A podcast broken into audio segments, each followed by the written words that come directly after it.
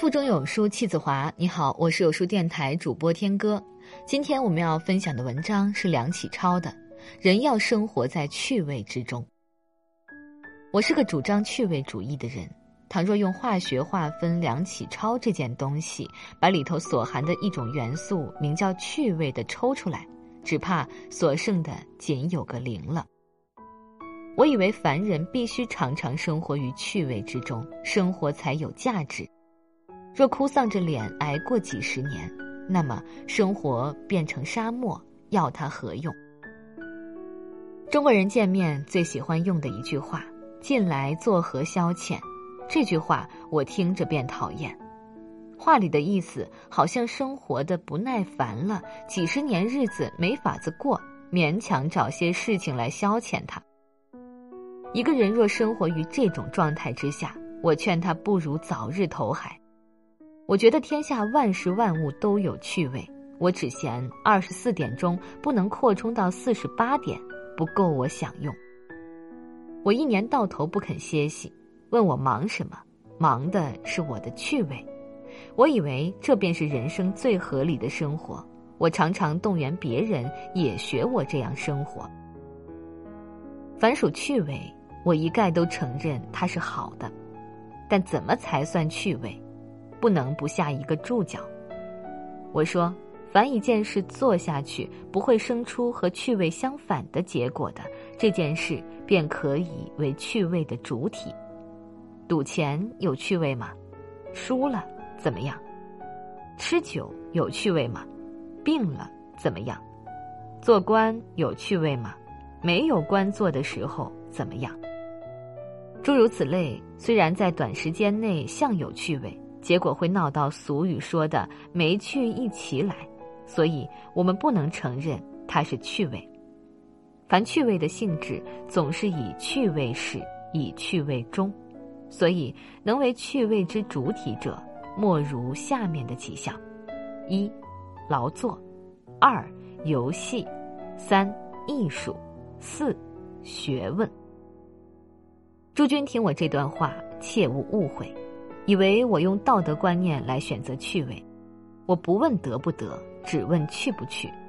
我并不是因为赌钱不道德才排斥赌钱，因为赌钱的本质会闹到没趣，闹到没趣便破坏了我的趣味主义，所以排斥赌钱。我并不是因为学问是道德才提倡学问，因为学问的本质能够以趣味使。以趣味中最合于我的趣味主义条件，所以提倡学问。学问的趣味是怎么一回事呢？这句话我不能回答。凡趣味总要自己领悟，自己未曾领略到时，旁人没法子告诉你。佛典说的“如人饮水，冷暖自知”，你问我这水怎样冷的，我便把所有形容词说尽，也形容不出给你听。除非你亲自喝一口。我这题目“学问之趣味”，并不是要说学问是如何如何的有趣味，只是要说如何如何便会尝得着学问的趣味。诸君要尝学问的趣味吗？据我所经历过的，有下列几条路应走：第一，无所为。趣味主义最重要的条件是无所为而为。凡有所为而为的事，都是以另一件事为目的，而以这一件事为手段。为达目的起见，勉强用手段；目的达到时，手段便抛却。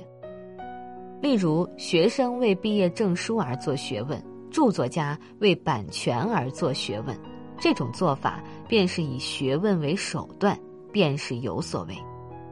有所为，虽然有时也可以为引起趣味的一种方法，但到趣味真发生时，必定要和所为者脱离关系。你问我为什么做学问，我便答道不为什么；再问，我便答道为学问而学问，或者答道为我的趣味。诸君切勿以为我这些话是故弄玄虚，人类合理的生活本来如此。小孩子为什么游戏？为游戏而游戏。人为什么生活？为生活而生活。为游戏而游戏，游戏便有趣；为体操分数而游戏，游戏便无趣。第二，不吸鸦片烟，怎样会上瘾？天天吃，上瘾这两个字和天天这两个字是离不开的。凡人类的本能，只要哪部分搁久了不用，它便会麻木，会生锈。十年不跑路，两条腿一定会废了。每天跑一点钟，跑上几个月，一天不跑时，腿便发痒。人类为理性的动物，学问欲原是固有本能之一种。只怕你出了学校，便和学问告辞，把所有经管学问的器官一起打落冷宫，把学问的胃口弄坏了，便山珍海味摆在面前也不愿意动筷了。诸君呐，诸君倘若现在从事教育事业，或将来想从事教育事业，自然没有问题，很多机会来培养你的学问胃口。若是做别的职业呢？我劝你，每日除本业正当劳作之外，最少总要腾出一点钟研究你所嗜好的学问。一点钟哪里不消耗了？千万不要错过，闹成学问未弱的真后，白白自己剥夺了一种人类应享之特权呀。第三，深入的研究，趣味总是慢慢的来，越饮越多，像倒吃甘蔗。越往下才越得好处。假如你虽然每天定有一点钟做学问，但不过拿来消遣消遣，不带有研究精神，趣味便引不起来；或者今天研究这样，明天研究那样，趣味还是引不起来。趣味总是藏在深处，你想得着，便要进去，进这个门穿一穿，那个门张一张。再不曾见宗庙之美，百官之富，如何能有趣味？我方才说，研究你所嗜好的学问，嗜好两个字很要紧。一个人受过相当教育之后，无论如何，总有一两门学问和自己脾胃相合，而已经懂得大概，可以做加工研究之预备。请你就选定一门作为终身正业，或作为本业劳作以外的副业。不怕范围窄，越窄越便于聚精神；不怕问题难，越难越便于鼓勇气。你只要肯一层一层的往里面钻，我保你一定被他引到欲罢不能的地步。第四，找朋友，趣味比方电，越摩擦越出。前两段所说是靠我本身和学问本身相摩擦，但仍恐怕我本身有时会停摆，发电力变弱了，所以常常要仰赖别人帮助。一个人总要有几位共事的朋友，同时还要有几位共学的朋友。共事的朋友用来扶持我的职业，共学的朋友和共玩的朋友同一性质，都是用来摩擦我的趣味。